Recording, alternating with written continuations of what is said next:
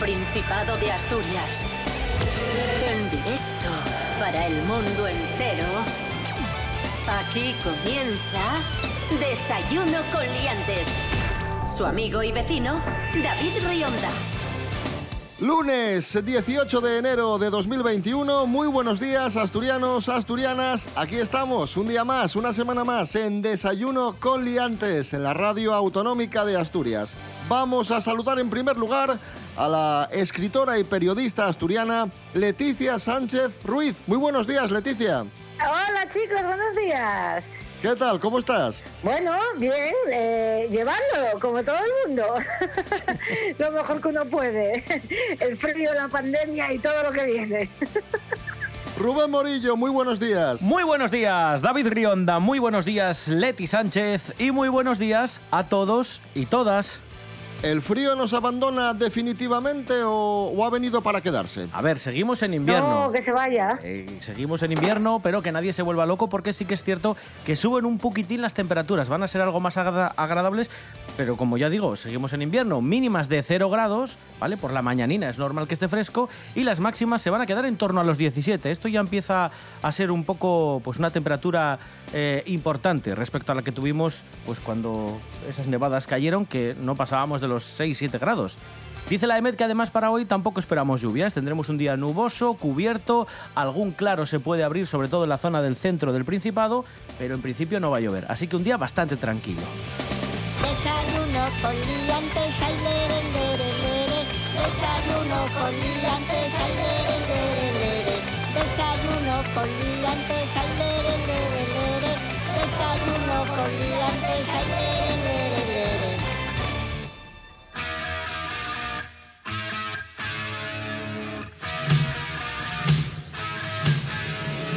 Tranquilos, no estamos en Asturias, ya que estamos inmersos en la tercera ola de coronavirus, con los contagios aumentando, pero también con la esperanza de que las vacunas eh, poco a poco nos vayan librando de esta pesadilla. Ya tenemos en Asturias la vacuna de Pfizer, también tenemos la vacuna de Moderna, y mientras esto sucede, en España el CSIC está trabajando en su propia vacuna. Una vacuna muy especial además porque es una vacuna de una sola aplicación. A finales de este año podría estar ya aprobada y se trabaja con una multinacional muy importante que será la encargada de distribuirla.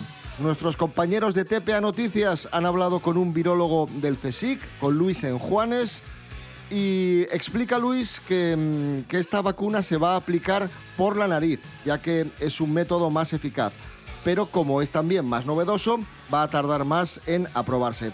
Vamos a escuchar a este virólogo, a Luis Enjuanes, cómo explica el funcionamiento de, de, esta vacuna y ojo a la reflexión final. Se somete a una dosis letal exagerada, pues no este virus que le, que le pinchamos no consigue replicarse porque el sistema inmune lo rechaza.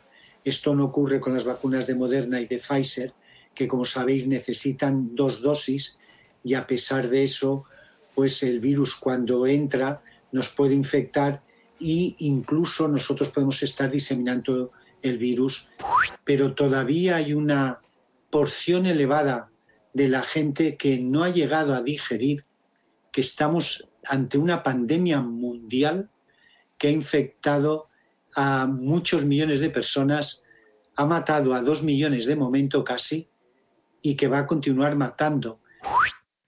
Respecto a la reflexión final, eh, Leticia, parece mentira que a estas alturas no nos hayamos dado cuenta. Bueno, es que hay gente que no se ha dado cuenta. Bueno, pero es que yo te... mm, A ver, esto parece una estupidez, pero hay gente que no se ha dado cuenta.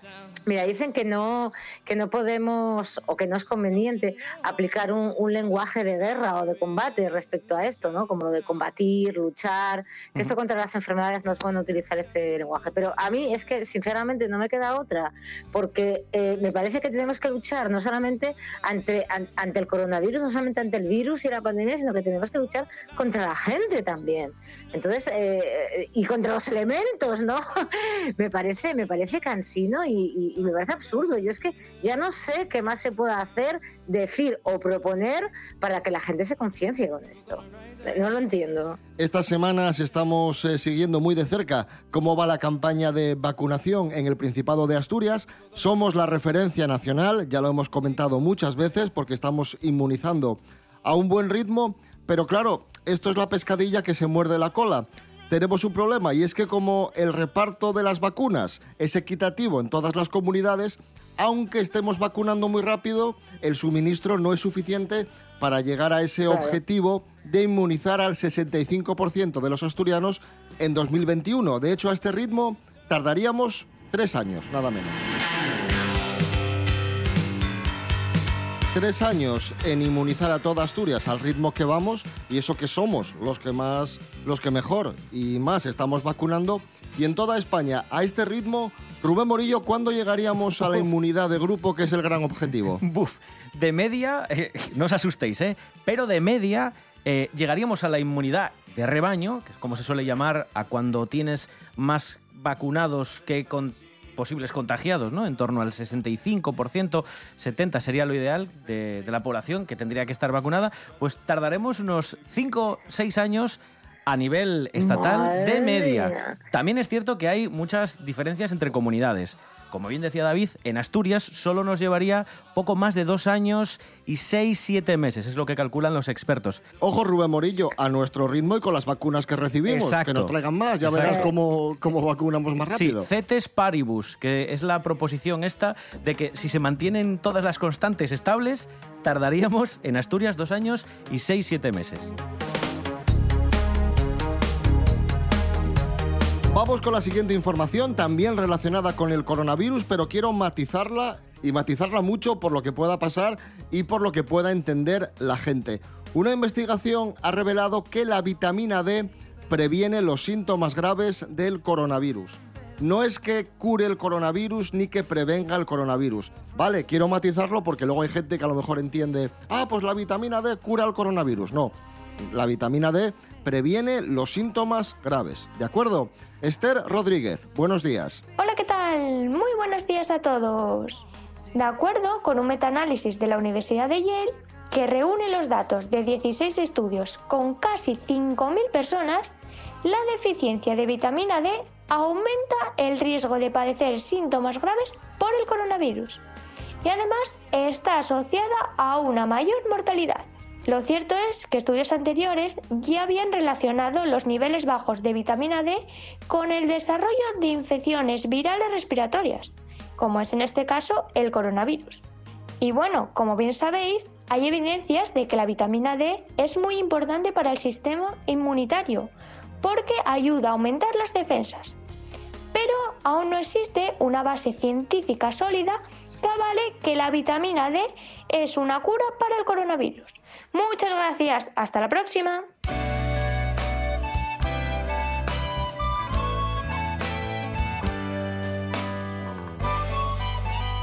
No tengo más que esta tierra que pueda decir que mía.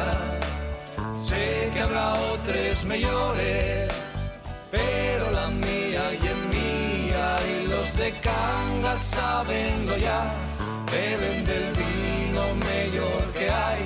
en una y otro que vas a hacer, solo lo bueno dase una vez.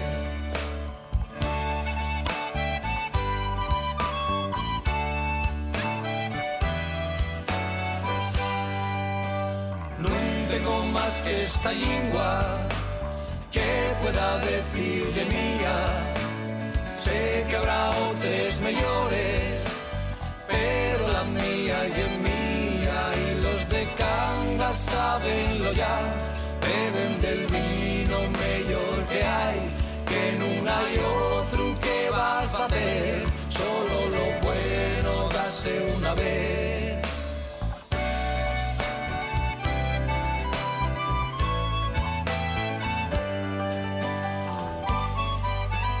No tengo más que esta siente que pueda decir de mía. Sé que habrá otros mejores, pero la mía y en mía y los de Cangas sabenlo ya, beben del vino mejor que hay, que no hay otro que vas a hacer, solo lo bueno dase una vez. Ay, la, ay, la, ay, la, Ahí sonaba la asturiana Mining Company, Nun Tengo Más. La música asturiana aquí en Desayuno con Liantes.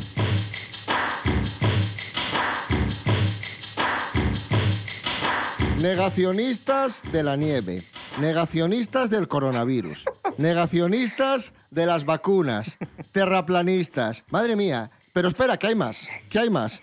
Que están surgiendo ahora, sí, sí, los que, los que están surgiendo ahora meten miedo, que aseguran que eh, beber lejía lo cura todo. Nos lo explica Santi Robles. Oye, que con esto de la pandemia estoy volviendo a oír bastante hablar sobre un tema que es bastante preocupante. Eh, la cosa es que hay una sustancia que llaman solución mineral maestra o solución remedio milagroso o algo así, que ya no tiene nombre de medicamento. Es decir, incluso el profiterol, que es un postre, tiene más nombre de medicamento que una cosa llamada solución mineral maestra. Pero bueno, ellos lo llaman así. Pero ellos, hay gente que dice que eso cura como, no sé, todo, me parece. Es como, claro, es maestra, es para todo. Bueno, el caso, que no, que no, no cura, que va a curar, es lejía. Y a todo esto, Santi tiene algo más que añadir sobre la solución mineral maestra. ¿Cómo puede ser que una persona que vacila por la vida, de que va de súper enterada y de que sabe muchísimo porque entró en cienciachachi.com o Salud del Karma, y ¿cómo puede ser que esa gente que va por la vida dando lecciones no sepa que lo que está tomando es lejía? O peor, porque es que hay gente que lo sabe. ¿Cómo puede ser, que sabiendo que es lejía, te lo tomes? Pero ¿cuándo se usó la lejía para algo que no sea desinfectar el suelo? O sea, pero vamos a ver, esa cosa, esa botella que tienes debajo del fregadero, que pone una calavera con, con dos tibias en amarillo y negro, que pone mantener fuera del alcance de los niños, pues también hay algunos adultos que igual, ¿eh? a lo mejor podían eh, mantenerse lejos de, no sé, del resto de la gente. Leti Sánchez, solución mineral Ay. maestra. Esto, esto hasta Donald Trump lo, lo Ay, promulgó, Dios ¿eh? ay, Dios. Sí, sí, sí, sí, sí, claro, si lo promulga Trump. A ver, yo, mm, yo lo que quiero es hacer un llamamiento y decir, vale, la lejía lo cura todo. Que salga alguien, alguien, ya no que se lo haya curado todo, sino que se le haya curado algo la lejía. Que salga alguien a decir que la, que la lejía le ha curado la gripe, que la lejía le ha curado el coronavirus, que la lejía le ha curado los callos o que la lejía le ha, le- le ha- le ha curado una úlcera. ¿Puede salir alguien a decir esto? Eh, eh, ¿Hay algún dato objetivo en el mundo? el problema es que como pregunta es muy, muy fuerte, muy alto, salen, ¿eh? Salen los charlatanes. De hecho, en nuestro país hay una eminencia de esto, de lo que estaba comentando Santi, que son las iniciales, o sea, MMS son las iniciales de esto, de esta solución maestra de la que hablaba Santi. Y hay un señor aquí en, en España que da conferencias por todo el mundo, que se llama Josep Pamies, quizás os suene, y que este gurú es el gurú de las terapias alternativas. Directamente es un señor que es un estafador porque ha sido condenado en más de una ocasión por recetar esta solución maestra que al final es lejía para muchas enfermedades que evidentemente no se curan con lejía. Nada se cura con lejía. Pero este señor dice que te cura el cáncer, el autismo, eh, un resfriado, autismo, todo a través de esta solución Madre maestra que él vende, por supuesto. Claro.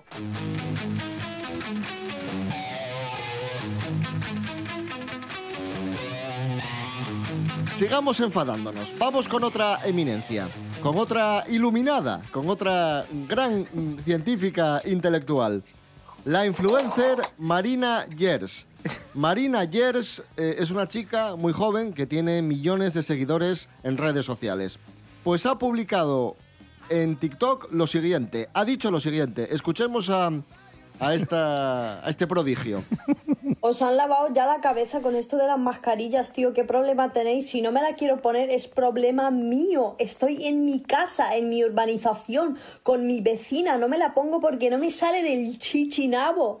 Que sí que hay una pandemia mundial y todo lo que tú quieras, pero ¿qué te influye a ti que no me la ponga yo? Me influye a mí, me contagio yo, es mi puto problema, ¿vale? Claro, te enfrentas a una pandemia mundial y te enfrentas a esta gentuza. Entonces, claro, ¿qué, qué haces, Leti? Claro. Bueno, el verdadero problema es que lo que está diciendo esta chica se oye por la calle. Yo lo oigo, ¿no? E- Eso para empezar. Y luego que esta chavala tiene millones de seguidores que están escuchando estas paparruchas. Millones de seguidores que pueden llegar a pensar que esto tiene algo que ver con la realidad. Y yo creo que aquí tiene que haber una responsabilidad social.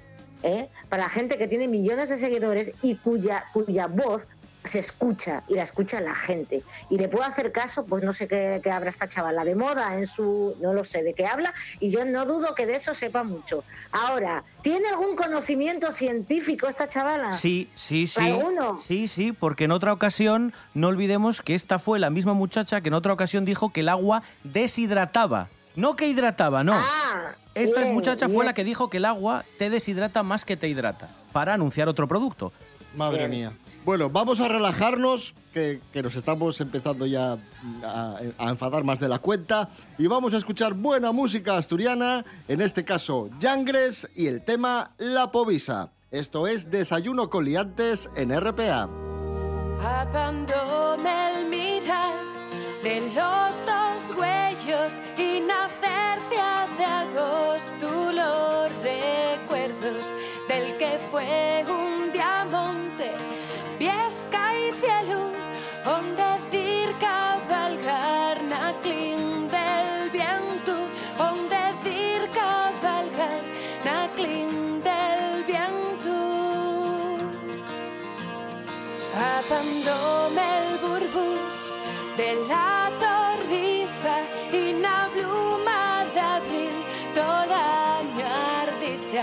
al besar el yugar de alborecida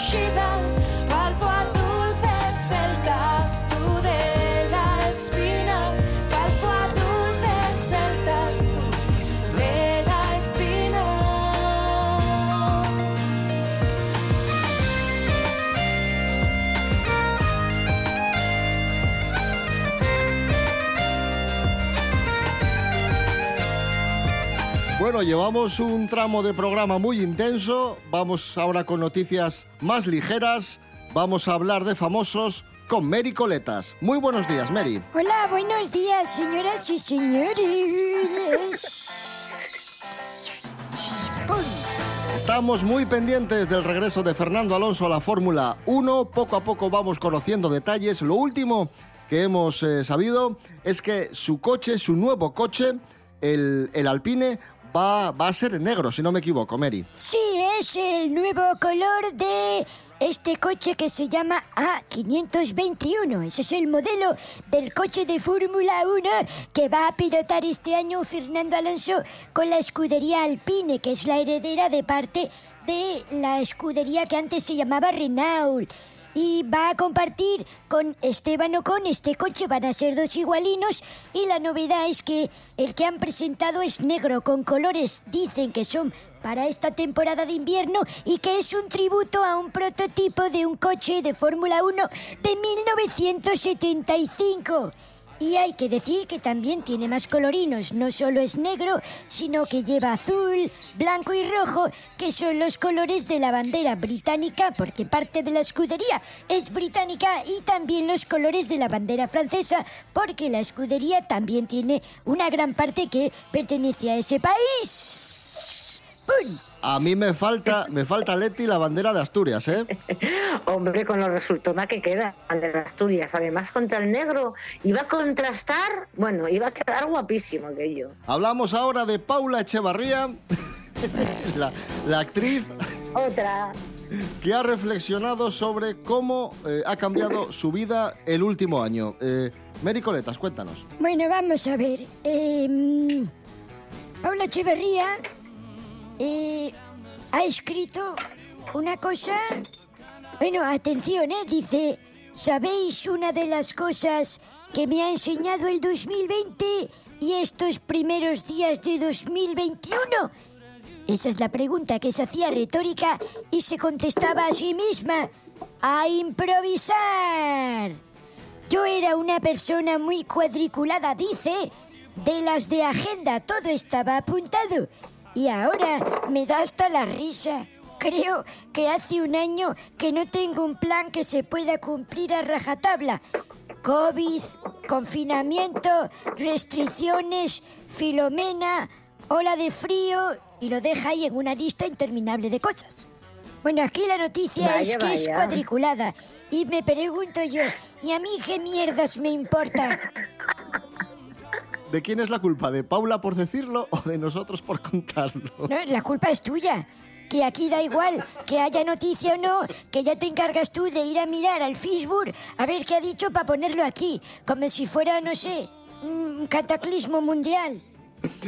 Mericoletas, gracias. De nada, venga, hasta luego, eh, adiós. Y ya que estamos falando de asturianos de prestiu, entamamos darreu con la alcordanza de uno de los mejores pintores que dio Asturias, Nicanor Piñole. Hoy cúmplense 43 años desde que murió. Alma Hidalgo, buenos días. Buenos días, David. Güey, vengo a contaros un poquiñín la historia de Nicanor Piñole.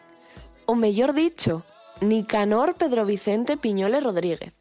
Porque este autor, además de tener una obra tan amplia, también tenía un señor nome.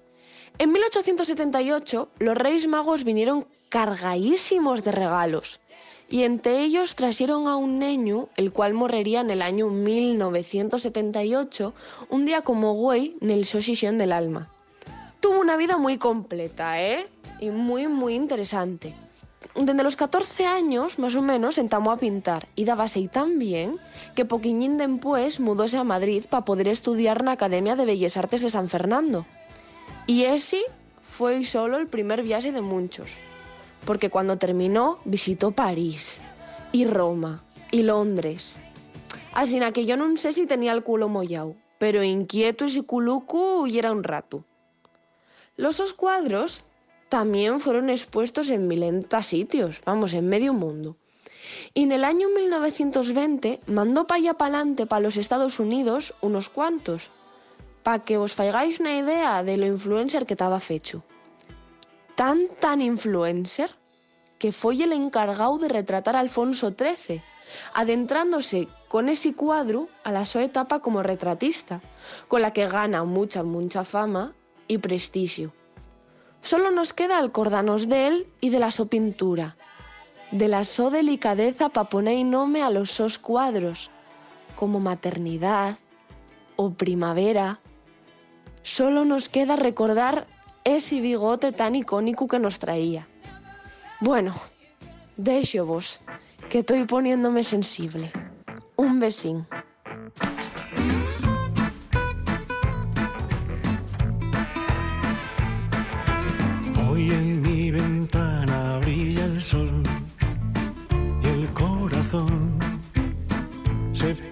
Triste contemplando la ciudad.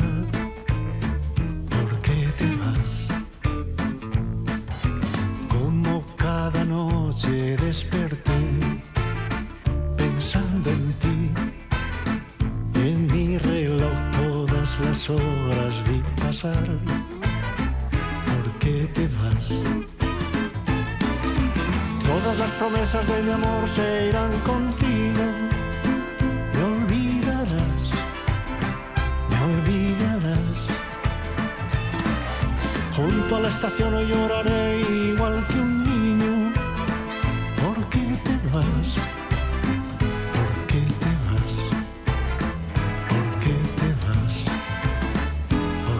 Te vas?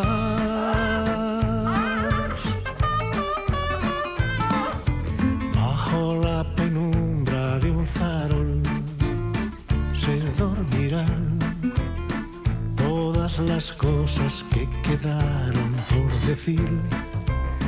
Se dormirán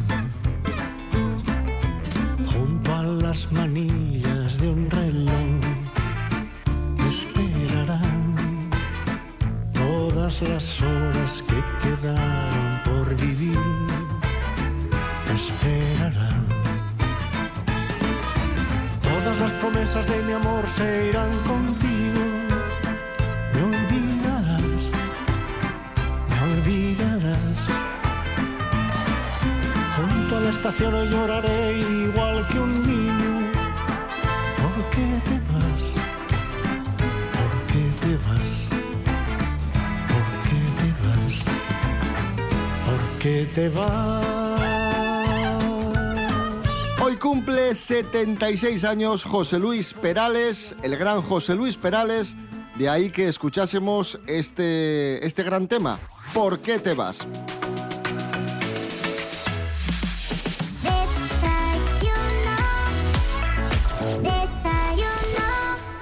Antes os eh, contábamos que se cumplen 43 años del fallecimiento de Nicanor Piñole y acaba de fallecer o ha fallecido muy recientemente un gran director de cine, Michael Apted, el director de Gorilas en la niebla. Nuestro experto en cine, Miguel Ángel Muñiz, ha querido rendir un homenaje a Michael Apted con el siguiente monográfico. Adelante, Miguel Ángel. Pues sí, ha fallecido recientemente Michael Apted, que bueno, era un director de cine británico. A ver, es un hombre que probablemente haya pasado la historia por haber dirigido Gorilas en la Niebla con Sigourney Weaver en el año 88, que estaba basada en aquellos estudios que había hecho Diane Fossey en África. Dios mío. ¿Está usted bien? Sí. ¿Qué dice el libro de Schaller cuando ataca a Gorila? Dice que no hay que correr. Qué grande era. Sí. ¿Cuánto crees que debe pesar? Yo. Como dos o tres hombres. Lo siento mucho. Por culpa mía. No he hecho mi trabajo. Ha ocurrido en un instante. No creí que fueran tan rápidos. Esta película ya da un poco, a pesar de, de que es del año 88, ya da la medida de los puntos fuertes o, lo- por lo que va a ser recordado Michael Apted, ¿no? Que es, por un lado, un trabajo con los actores, un trabajo de dirección de actores muy sólido, muy importante. A ver, trabajará con grandes intérpretes en el Reino Unido y luego posteriormente, cuando dé el salto a Hollywood, en los años 80 también seguirá eh, trabajando con, grandes estrellas.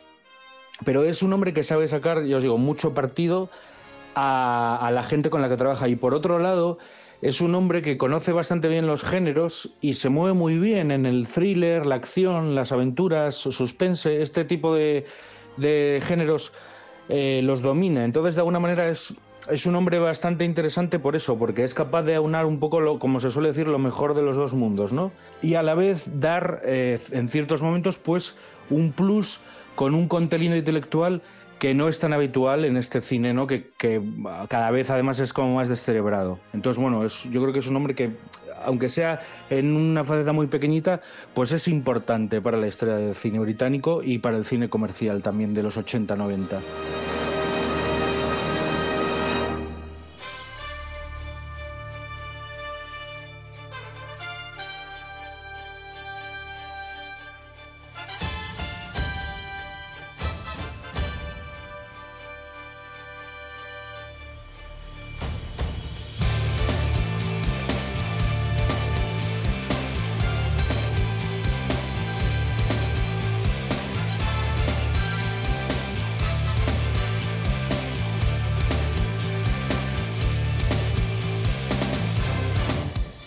Nos vamos amigos, amigas, volvemos mañana martes a las seis y media de la mañana. Recordad que nos podéis seguir en redes sociales, Instagram, arroba desayuno con liantes, Facebook y también os podéis escuchar en la app Radio Player y en www.rtpa.es. Radio a la carta, Rubén Morillo. David Rionda. Hasta mañana. Hasta mañana. Leticia Sánchez Ruiz, muchísimas gracias, un abrazo. A vosotros, chavales, otro.